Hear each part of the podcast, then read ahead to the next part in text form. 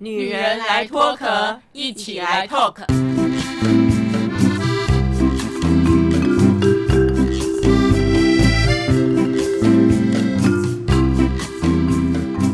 女人的一生中，在每个阶段都有不同的课题与挑战。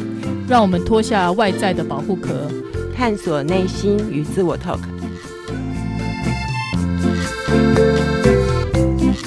各位听众朋友，晚安！非常欢迎您收听《女人来脱壳》这个节目啊。今天我们要聊什么呢？上个礼拜我们有谈到原生家庭哦，是因为我们针对这个节目呢，我们做了一个小小的调查，就是听众族群对于现在我们这个节目大家最想听的是什么，所以我们有做一个小小的记录啊。上个礼拜的原生家庭啊是第一名，那么第二名跳出来的呢，就是呢现代人非常喜欢做的一件事情，就就是自我投资成长啊。那自我投资成长到底要投资什么才能够成长？我觉得还是因人而异耶。所以今天我们要邀请到我们另外三个伙伴，我们的会议左拉阿桃来聊天哦。首先呢，我们先跟我们的阿桃，我们这个老大呢来聊一聊哦。阿桃，我知道你是一个非常有责任感的老大，所以当你在呃，譬如说婚前、婚后在做各种自我投资成长的时候，你都比较着重什么？那你的出发点是什么？嗯，我觉得这个东西跟年纪很有相关啦。我从比如说真的开始有自觉要所谓的投资成长，应该也是进入到职场。那那时候二十几岁进入职场，如果算命算是一个投资成长，那应该是第一个。我想了解自己花了钱，想要知道我的未来、我的婚姻，甚至就是会生几个孩子这种事情，想要做个了解。当然，这个是很好笑的。算命这件事情，在我想在年轻的时候，大家应该都很想去透过这样的方式去了解自己。那个时候应该就是风花雪月嘛，仗着自己年轻，所以都是这样子的一个话题，跟朋友之间。但是慢慢的，你借着在工作的职场的分量越来越重，跟你的专业需求越来越多的时候，就会开始去增加自己的有关。呃，工作上面的一个专业知识，因为我们四个人呢，我们的阿桃、左拉跟慧仪还有丁丁啊，我们都是四五十岁的女人哦，所以我们这一个年代啊，当时哦，网络系统没有像现在这么样的发达，我们几乎都是上所谓的实体课程诶。那么讲到课程啊，我们要先来问问我们的慧仪啊，因为你现在就是专门做一个。帮企业雇主上课的老师啊，同时也做很多个案的咨询。但是对你的人生、对你的生命来讲，你还是上了很多的自我投资成长的课程呢。是啊，丁丁应该是这样讲。我觉得在婚前来说，应该我上的课程应该都比较着重在跟工作有关的。怎么样呢？能够提升我工作的竞争力跟实力，这个应该是我上课比较比较重要的重点哦。因为我的个性啊，就是嗯不服输，可是呢又不是说真的很勤快，然后呢愿意花很多时间工作的人。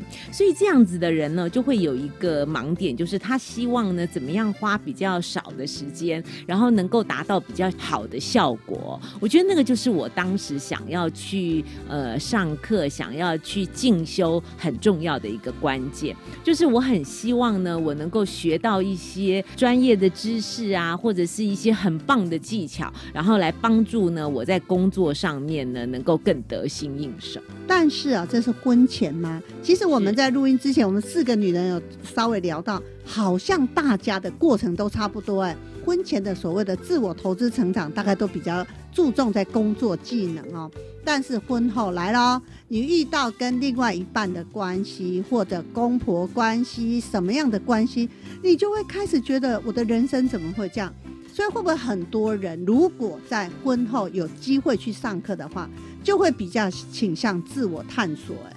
会呀，丁丁，你知道吗？嗯，我现在哦回想起来哦，其实我在婚后的时候啊，其实婚前婚后我都有上过沟通的课程，可是婚前的沟通比较偏向于人际的沟通，然后呢，可是婚后的时候呢，因为呢碰到了一个不是很好相处的另外一半呢，哈，那呢，所以呢就会想要知道呢两性沟通如何能够更顺畅。可是，在这个沟通上这个沟通课程的过程中呢，我也慢慢的对我自己开始好奇，因为我们在上课的过程中啊，就是除了呃老师教我们的一些些理论啊知识之外，其实很重要的是每个人都会讲述呢他自己碰到的一些疑难杂症、一些问题。然后在那个过程中哦，我就发现呢，其实每个人的想法真的都不一样。我就发现呢，我的想法也跟很多其他的女孩子也不一样。所以那时候我就很好奇啊，我就会觉得，哎，那为什么我会这样想呢？所以呢，那也开启了我第三阶段的课程，就是我第三阶段的课程，其实呢比较着重在自我探索，因为我开始哦对自己哦开始充满了好奇。这边呢，我想讲一个小故事哦。丁丁，你可以想象到吗？其实哦，我在婚前还没有真正结婚的时候，我曾经有那么一个 moment 呢，我是觉得我不想结婚。从另外一个角度，就是我觉得我有一点想逃婚。就是在办理婚礼的过程当中哦，我就发现了我跟我的前夫哦有很多的价值观呐，有很多做法哦，真的看到不一样。谈恋爱谈了五年。所以等于说，在婚前就曾经觉得啊，不要结算了。是。然后呢，我就有一度我就会觉得说不应该要结婚了。可是你知道吗？在在我有这个念头出来的时候啊，我就跳出了一个更大、更大、更恐怖的念头，就是呢，那我要怎么跟我爸爸妈妈交代？因为我爸爸和我妈妈他们是那种人际关系很好，然后他们又很好面子的人。我就记得他们那个时候发帖子哦，我我那时候结婚的时候，在当时的环雅饭店哦，就办了四五十桌。那你知道那个发了多少的帖子？我。那时候第一个念头就说，哦，那如果这样子的话，我爸和我妈一定会觉得很丢脸。所以，我我在那个当下，其实我我是已经有那个念头，觉得我不想要结婚。可是呢，我是因为怕我爸妈丢脸。然后，所以那时候我就下了一个念头，我想说没关系，就就先上了，就先结婚好了。然后到时候如果不好的话，大不了离婚。你知道吗？这个念头，我日后很多年以后，我想起来，我觉得那个是一个很可怕的念头。就是说，其实，在我的个性里面，我有很多时候在那个当下，你好像觉得我很勇敢。可是从另外一个角度，其实我也很不勇敢，因为如果真正的勇敢是应该在当时，我就要很有勇气的跟我父母说：“哎，这个婚好像好像应该可以先不要结哦，因为我有发现了什么。”可是又不是哎，我却很勇敢的想告诉我自己说：“大不了呢，不和就离婚就好了。”我就最你知道，这个就是。我的开始对我自己很好奇的原因，就是因为我觉得我的勇敢好像跟别人的勇敢是不大一样的。我的勇敢是另一种形式的勇敢，就是好像觉得说大不了就破了就算了，就是那样子。可是呢，在当时的我就确实是这样，所以我才会跟丁丁讲啊，我第三阶段的上课比较着重在自我探索，是因为我真的觉得我自己哦要好好的来。来看看我自己，到底我自己是一个什么样的人？我想要很彻底的了解我自己。当时的会议啊，一来也是好强，二来也是怕爸爸妈妈丢脸哦，所以呢，就进入到婚姻当中。果不其然呢，在结婚之后，问题就来了。所以他的婚后到第三阶段的自我投资成长的课程啊，他有很多的这个钱呢，是花在自我探索。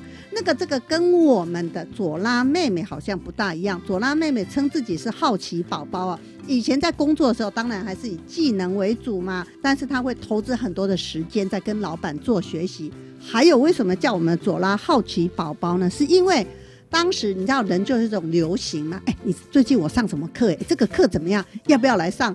左拉是很好被揪的哎。对啊，我就觉得我很从众这样子，然后呢就很容易被引诱。就是别人告诉我说，哎，那个还蛮有趣的，他上了什么课很好，你要不要来听听看？我就觉得，哎，对哈，我应该也会有兴趣吧，我就来去上上看，所以就会东上西上这样。不过，但是我觉得挺好的，就是每一个东西学了之后呢，就变成是一个养分。现在不见得用得到，可是呢，其实在我的知识库里面呢，就先把它存起来，有个 file，一个 file，一个 file，哪一天用得到，就我就会被翻出来。所以，其实说这对我工作上其实也很有帮助，因为其实跟客户、跟朋友在沟通时候、聊天的时候，其实就会有很多不同的话题。我觉得各种学习啊，对我们左拉除了在这个职场上哦。如鱼得水哦，他升官升得很快之外哦，跟我们的这个左拉的另一半是好朋友嘛。他的另一半常常跟我说：“丁丁姐，这个伴侣是我选的，绝对没有错哦，因为他很认真、很诚恳、很孝顺，而且对很多东西都很喜欢去学东西耶。对啊，我我觉得现在就就斜杠人生哈，就是好像专精一件事情还不太够。必须要有不同的专长，好，好像要准随时准备好这样，所以现在才会学不同的东西。比如说我去呃学理财，我对股市很弱，我就知道啊，千万不要去碰股市。那我可不可以去碰碰数字货币？大家也觉得那种也蛮恐怖的，可是我就觉得哎，可以去理解看看。到现在了，我觉得的确跟刚才讲的是一样，就是我觉得年龄其实是会有个划分。到现在我就会觉得哎，那我应该要投资自己是什么呢？可能跟健康有关的，很多人就去健身，对不对？我也去健身，可是呢，我就更另类了。我说，那我要去上什么？我要去上健身教练的课，很有趣啊。就是总是帮比别人多一点，因为我总想学，哎，为什么要这样子上？我想比别人好奇，多理解一层。这就是我在学的那种过程里面。不过有一个很重要的概念，我一直都这么觉得，就是整个学习的自我成长里面，最重要是要把自己的时间放在你喜欢事情的时间投资。因为有很多人其实去上那个课哦，其实只是把时间填满而已，但是其实他并不是真的很想学那个事情啊，这我觉得有点可惜。我我说实话，我觉得真有点可惜。可能有人是有目的性的去学了个技能，可是可能最后成果不见得能赚到钱。可是我都觉得，呃，其实就不是学到就赚到，就是你你可能赚到钱了，或者是你学到一个新的技能在身上了，我觉得这都是很值得的。觉得随着时代的不一样啊，大家。有没有发现呢？以前我们去上所谓的专业技能的课，什么课啊？我们都是要自己出钱的。但是现在好像不一样哎，政府有开设很多专业技能的课哦，你来上课他还付你车马费。那所以很多人好像觉得现在具备这些专业技能是非常非常的普遍，这有什么好的拿来说嘴的？所以要回到我们阿桃的身上啊。当时无论婚前婚后，我觉得你都是勇于学习，你都接触到很多的课程嘛。你有谈到说，其实你最想学的就是碰到问题，我如何去面对，找到解决的勇气。觉得我是一个理性的人，嗯，讲出来不怕大家笑，就是我连当时结婚，我都把它当做是一个活动计划。我真的保持非常冷静的态度，没有太多激情去安排 schedule。那个订婚啊、结婚啦，怎么安排、怎么顺利，而且我都帮两边父母想得很好，就是怎么样最不麻烦，然后大家都很顺利的把这件事情完成。我真的就把它当做一个活动，所以我觉得，哎，我的人生中没有太多的这样子的，好像太多的激情，在我的工作上、家庭上，刚刚所谓的很多的人际关系，好像我也没有太多的困扰，因为我永远都是关注在别人的需求上嘛。你知道我自己的。部分是很小的，所以我也没有觉得我有哪里特别不舒服，或者是适应不来。工作生活上面需要的投资，我就去做。好像我的脑子里面有一个结构图，有一个系统图，缺这个我就补这个，缺那个我就补那个。我好像救火队，能力不足的部分我就去上课。这个事情需要我做，我就来做。我没有觉得好像有什么什么特别地方会不太能够适应。但是重点就来了，我是谁？我到底需要什么？我觉得在那个当下，哈，你真真的要是忙完之后，你就会觉得我是为谁辛苦为谁忙，好像到后来就是自己的部分很小很小，但是别人的部分非常非常的大。到我这个年龄，我就开始觉得那个不平衡感就出来了。乍听之下会觉得我们的阿桃呢？非常的理性，非常的 nice，非常的好相处哦。当然，我接下来不是讲说他不好相处，只是会不会觉得这个人好像平淡的点呢？就像你，比如说，我现在缺什么，我就去学什么。然后呢，对每一个人，其实他都把我们照顾的好好的，什么事情他都柔柔的，然后很坚定的告诉你。我觉得我跟慧仪比较像八点档哎，我们这种个性。是啊，我觉得啊，刚刚阿桃呢，他在讲述这个过程的时候，我觉得这就是我认识的阿桃。他就是呢，很多事情啊，碰到了以后，他就会想到说，哎，碰到了这个问题，他要怎么去解决哦？那我觉得我可能呢，在这方面呢，跟阿桃呢，就有一些些不一样。我觉得我也是会解决啦，可是我常常哦，就会很想要跳出那个问题的那个本身的框架，我就会很想要知道说，这个是我要。要的嘛？我觉得我很快，很多事情会很快的跳到这个是我要的吗？这个是我喜欢的吗？因为如果这个不是我要的，或是不是我喜欢的，我好像很快的就会很理所当然的觉得那解决方案也不用去想了，这样可是会有很多人搞不清楚这到底是不是我要的啊？是，所以我就会说，我在人生的第三阶段的时候，我就会想到说，哎，自我探索这个部分。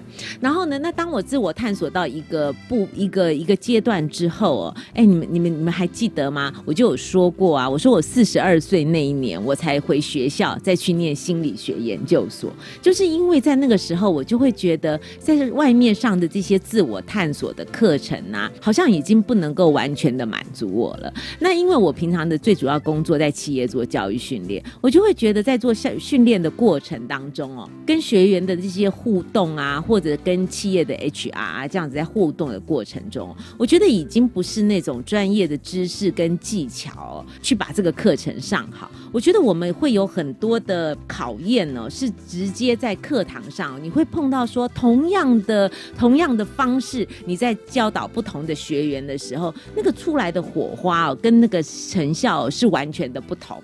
那我就会很想要知道说，为什么每一个人的人心是这么的难测？为什么每个人的心理的状态是不一样的？我觉得是那样子的一个动机，想要让我呢再重回学校呢去念心理学研究所，因为我就会想要了解。不是光我自己而已，我就会想要了解更多的人，好，包括我周遭的人或是不认识的人，他们的心里为什么会这样想？我觉得那个“为什么”这三个字哦，是在我在这个上课或是自我投资这个部分呢，我觉得占了一个很大的比例，因为我常常都会问为什么。因为我想要知道为什么，所以我就会继续在这个方面呢，再继续的探索。其实刚刚听那个慧仪在讲她之前工作的经验的时候，我就觉得哇，慧仪那个时候真的是一个很聪明的工作者。其实会从工作上去找到一个最好、最有效率的方法。我们现在去想象起来，就觉得，哎，如果大家都能这么聪明的工作，就真的很棒哎。如果你的团队有这样的角色，现在听到会议在讲到这个部分有关心理的部分，我就去想，我那个时候去开始认知到，我也想知道我是谁的时候。一开始当然有一个诱因，是我以前是财务工作的嘛，后来转也是有转成业务工作，是想要呃改善家里的经济问题，能够多赚一点钱。业务工作就会很多的挑战。那那个时候呢，同事们都很流行去上课，我也跟着去上课。其实那个上课，我对我来讲有一个很大的价值，就是他怎么样可以让这么一个波动的业务工作内，他去保持一个内心的平静，跟面对挫折的勇气。我觉得这件事真的超重要，因为不是在工作上会碰到，其实家庭、人生，我们就是这样子。你知道，我就是一个这么感觉上方方正正、有点呆板，甚至就是很计划性的人。可是我从课程上我学到什么？我把我自己形容成橡皮筋，就是我本来是一个可能弹性不是很大，大概就是在一个框架，不能说我没弹性，但是我也是好相处。但是你透过一个课程的投资练习之后，你会知道。你有了无限的可能，甚至在你的橡皮筋可以拉到某一个程度，又不失去你的原型，还可以再回来，它保持一个弹性，在过你的人生的时候，我觉得有我有一种豁然开朗的感觉。有那个过程到现在这个年纪再来看这件事的时候，我觉得我对这个人生的那个开发，还有我自己的未来，我觉得我充满了一种没有设定性诶。我觉得我比以前更多的一个弹性跟一个自我价值的一个认定，所以现在感觉上会比以前，我还是有这个框架，但是我我觉得我过得比较自在跟开心。所以呢，这一条橡皮圈呢、可以越拉越长哦。那么谈到了，譬如说现代人大家喜欢自我投资啊，很多人可能去上实体课程嘛，或者是网络课程，这个就要回到我们左拉的专业哦。你对这方面其实有一些研究嘛？刚才我们在录音之前你还说啊，现在事情不是哦，你眼睛看到、耳朵听到的是真的，因为有时候网络很多的消息、很多的讯息。它往往不是正确的。那如果现在大家都说啊，我懒得去上课，我还要交通啊什么的，哎，我就在电脑上一按下去，我就可以收集到很多的资讯。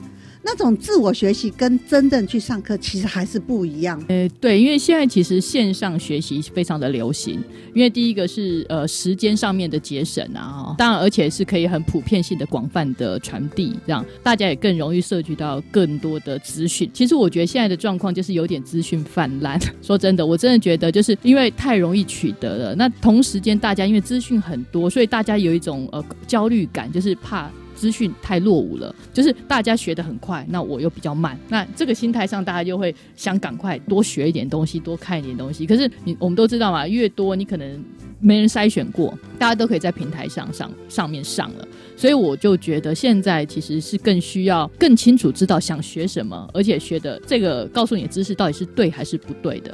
你因为很难很难知道，因为你就是不懂了才去学，学了你就无从判断他到底讲的好不好。所以在事前要去上这个课的时候，其实我觉得做一点功课，做一点理解，我觉得相对重要。举个例子来说，现在很多不是那股票那个名嘴或顾问公司好多，对不对？随时都有。那我常开玩笑啊，如果他真的那个顾问老师啊，真的非常厉害，赚很多，他干嘛当顾问老师啊？对不起，我没有任何的那个批判的意思，但是我说他可以去游山玩水。对，我的意思就是说，他就游山玩水就玩久了会腻，我总是要回到人间做点事吧。是啊，是啊，所以我没有说不好哦，我是说要判断。所以我刚才强调的是说要判断，这样。对啊，现在网络资讯因为特别容易获得，所以其实。我觉得还是要回到有一点点古老的想法。我觉得读书很重要，书这种东西就是大家现在不太想花时间去读。但是其实我觉得，如果你要想要过滤一些网络，我觉得比较大补铁式的资讯，因为现在都很很很快速啊，三五分钟就想让你知道一个全貌，我觉得那是一件很难的事情。所以我觉得人真的还是要回归到，你真的要去多读书，然后多收集一些资讯，甚至。我觉得朋友也是书，像我之前在网络资讯没有很发达的时候，其实我透过我的人脉，透过我的朋友，互相的了解跟多去拓展我的视野，其实那边的知识才是真的非常难得的。刚刚左拉也有讲啊，网络资讯可以伪造。现在假消息又那么多，可是问题是你怎么样从一个前辈身上去得到他，像他跟着他的老板，是像我跟着我的朋友，面对面的学习跟听到这个人说什么，我觉得也可以帮助自己去了解更深入的，可能去触发更多不同的一个领域跟知识。是，其实我是很赞成，除了线上之外，我觉得那个实体的课程，我老实说我是蛮赞成，因为。最重要是人人跟人可以直接互动，而且它是个群体的群体的时候才有火花嘛。如果在线上，当然有很多线上大家讨论课程，当然也会有。可是其实总碍于实际的状态上面，总是会表表情啦，很多或者是有点不同不一样的状况就会发生。所以我都会觉得有些实体课程，有些不同的情境还是需要的。那么谈到了现代人呢？最喜欢做自我投资成长的课程啊！其实钉钉大概稍微 Google 看了一下，我觉得健康的议题还是第一名。但是医美你知道吗？有这个后来居上的一个趋势哦。那么很多人可能会去上很多，比如说专业技能的课程啊，身心灵的课程，也是最近非常稀抖的啊。你知道我有个朋友专门在经营这种身心灵的这种工作坊啊。他说：“来上课的二三十岁的人好多哎，他们现代人想很多，可能有很多情绪上的问题、心理上的问题，都要来上身心灵的课。那有些人呢，会去开始，比如说像阿桃讲的，年轻的时候第一件事做什么？花钱投资去算命哦。那现在算命的管道很多嘛，各种都有哦，还有各种人际关系的学习，这个就要回到我们会议的专业。我觉得现代人。”就像我们刚才左拉跟阿桃分享的，你要学什么都可以，但是你要不要先认识你自己？我是谁？我才能选择我要的是什么？我觉得常常在课程当中哦，我都很喜欢会问呃学员一些问题哦，因为我觉得啊，现在的人呢，其实太讲求速成了。我觉得有的时候呢，呃，不是只是为了你有什么问题你去找答案。我觉得有的时候我们也要训练自己哦，会问自己问题，因为有的时候就是在问自己的问提问与答之间呢，你就在。理清你自己。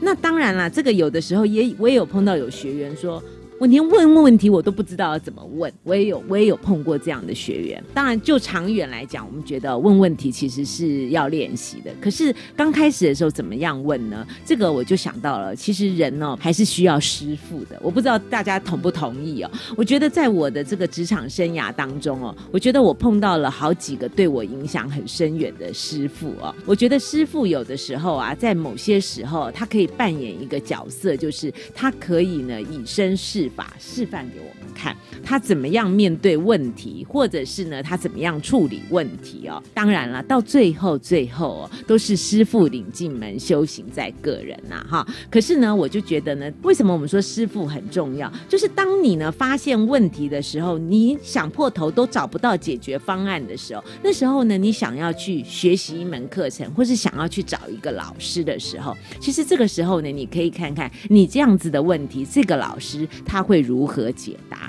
如果他的解答方式，或者是他活出来的人生是你欣赏的，我觉得那个他比较可能呢，跟你的价值观，或者是跟你呢未来想要走的方向会比较接近。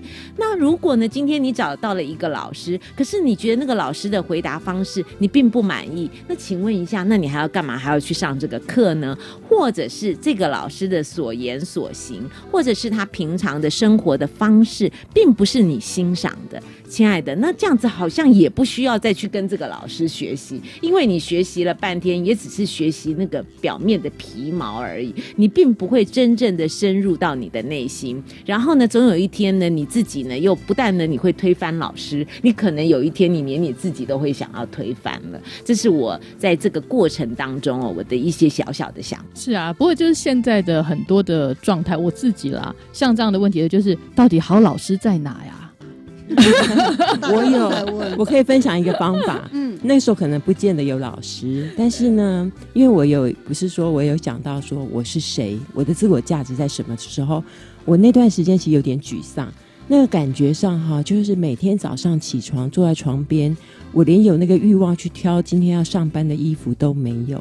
我觉得那感觉上好像有点要接近忧郁症，真的。就对于我今天要走出去，没有信心，也不知道我要做什么，感觉上我觉得就是很人生很灰暗。我是用什么方法走出这个心境的？是我觉得，我觉得不能这样下去。那我的价值在哪里？因为我自己想破头，我不知道啊。其实那个就是在一个自我认定很低的一个状况。我去那时候我是业务工作，我后来想了一个方法，我不如去访问我的客人，我透过他们来告诉我我是什么样的人。我不知道会听到好的还是坏的。通常你这样问人家的时候，人家大概都讲好的多啦，然后给一点建议嘛，大概是这样子。所以我就真的是。访问我所有见过面，那个时候就一一个一个客人去访问，然后真的就跟他们谈，没有真的要谈业绩，但是就真的是聊天。我就说，在你眼中我是什么样的业务？你为什么会跟我做交易？为什么跟我买东西？像这样子的问法，他们就给我很多的回馈。其实我觉得我能够走出那个困境，是我终于从别人的眼中跟别人嘴巴里面去建立出我的形象是这样。这个是我真正被别人看到的价值。我怎么自己看不到呢？然后看到这个价值之后，我觉得我也很珍惜。我就透过抓一个、两个这样子的一个自我价值，慢慢慢慢的走出来。我就等于是发挥我的。优点让别人再去看到我这个部分更多，然后我的缺点就是慢慢的去做改进。我觉得我那段时间第一场是这样走出来的，所以他没有是没有什么老师，等于我的客人都是我的老师。刚刚呢，我在听那个阿桃在讲的过程中啊，我真的觉得阿桃的内心哦是很强大的。虽然阿桃说，呃，他去拜访客户的时候，问客户的想法的时候，客户讲的一定都是正面的。可是你知道吗？人呢最难能可贵的就是，当你呢下定决心，你愿意这样子敞开心走出去。其实那个就是因为那个时候，其实你一开始的时候，你还是不那么确定他讲的是不是都正面。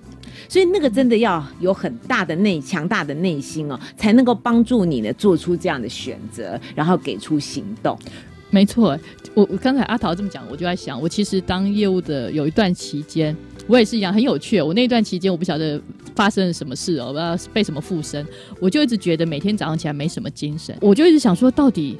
起来的动力是什么？因为起来去认真重重新开始，每一天都是要去去外面争取嘛，争取订单。那那时候我就想说，我起来，那我到底要怎么做呢？我为什么能不能我起来的时候是非常开心愉悦的去上班，而不是好像只是例行公事的上班？很难哦，那真的想我也觉得很难。我就在想说，哎，那我应该去上什么课？真的，我那时候就在想说，哎，我要不要去上什么课啊？或者是参加什么活动啊？算个命啊？或者算个命？哎，要不要换个工作？对啊，你看那个你的投资算命这件事，我持续都在在做投资。然后呢，我就在想，那时候我真的很认真想这件事情。可是你看，我就想不到说，哎，刚去问我的客户啊，我没有，就不断的告诉自己，你知道，那时候因为找不到好的课程，我那时候真的找不到，想我不晓什么课程可以去符合，因为我就问了几个长辈，我就说我有这样的状况，那他们就说，哦，你知道那个意思是说，哦，这个哈要靠个人啊，哈，自己没有人可以告诉你说。到底要怎么样，对不对？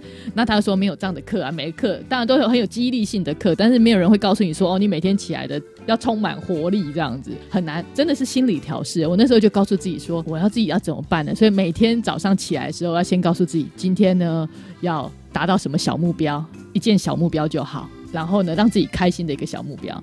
然后每天就是重复这样做，过了几天，就是一直要重复这么做，慢慢去调试自己，然后让自己找到一个哎比较好的动力。我觉得那动力其实是很重要。我刚刚听左拉这样讲的时候啊，我就想起来哦，我在前一两年呢，我有碰到一个个案，那个个案很好玩，他就告诉我说呢，他在呢跟我预约之前，其实呢他是在跟一个国内哦很有名的一个精神科医生，他给他看个案呢，看了一段时间。可是他后来告诉我说：“那我就很好奇啊，他既然在他那边个案了那么长一段时间，他怎么会又跟我预约？我就很好奇。就后来他就告诉我一件事，他说：‘你知道吗？我我一共去了三次，我一次比一次更害怕走进那个诊疗室。’他就说呢，后来第三次他告诉他自己那是最后一次的原因，是因为他很害怕走进去。我就问他说：‘为什么呢？’他说：‘因为他他每次呢进去那个诊疗室呢，那个很专业很。’有名的那个精神科医生呢，就一直在挖他的疮疤，就是一直挖他，一直挖他。可是你知道吗？这个个案呢，他本身的内心其实当时的状，他是当时是有一些忧郁的状态，所以他的内心是不够强大的。那不够强大的状态呢，对方又一直挖他的伤口，其实他本身的那个那个承受力是有限的。然后再加上他都没有听到一句好像他正面的话。他有一次又告诉我说，他都觉得他有一次走。出来，他都觉得他好像没有活下去的那个意义，就是他每进去一次，他出来是很沮丧的。然后他都觉得他好像好像他活在这个人世间的意义在哪里呀？他为什么还要这样子活？既然都这么不好，为什么还要活下下去？那所以他后来来到我这边了以后，其实我跟那一位。精神科医师比起来呢，我真的是真的是非常没有知名度哦。可是呢，他后来呢，在我这边，他他给我的一个回馈，我觉得很棒的原因，是因为他跟我说，他在我这边呢，他有看到他自己好像。还有还不错的那个部分，这个学员他给我的这个回馈哦，其实对我日后有很大的影响。我就会觉得一个人呢，哪怕是他的人生呢有多 loser 哦，有多不好，可是他一定呢也有一些些还不错的地方。可是那个还不错的地方呢，也许他自己还没发现，可是他很需要他周遭的人呢告诉他，而且很肯定他，他还是有不错的地方，因为他才能在那个过程当中真正。的继续走下去，因为人呢，有的时候要走下去是需要有一点点动力的。那个动力哦，不是说一直去挖自己的疮疤，或者是一直去检讨自己、批判自己就可以走下去的。有的时候，那个反而会让自己腿软，就是当场跌在那边。所以我觉得啊，如果啊，今后如果我们每个人能够呢，对自己呢，说出一些。肯定的话语，不见得要多赞美了哈，就是肯定的话语，或者是我们有机会，我们可以跟我们周遭的人说出一些肯定而温暖的话语。我觉得那个对当事人本身应该都是很有帮助的，那对我们来讲呢，应该也是很有意义的。真的，而且呢，我觉得这个也是啊，每一个人，如果你想要让你的生命哦是很正向的持续下去呢。这个就是所谓呃自我投资成长的第一课，哎，我们先给别人肯定，给自己肯定哦。那么了解自己，知道自己是谁，进而我才知道我要上什么样的课嘛。那这个上什么样的课程当中，如何不迷失自己？如何不在这个课跟课之间呢松？紧拿捏的好，将来的节目当中，我们会陆续来跟大家做分享啊，所以我们就下次见喽，拜拜。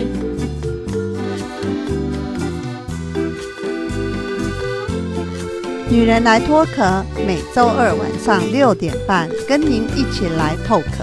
如果你喜欢我们的节目，欢迎帮我们订阅加五星好评哦，并分享给你身边的朋友一起来收听啊、女人来脱壳，我们下礼拜见喽，拜拜。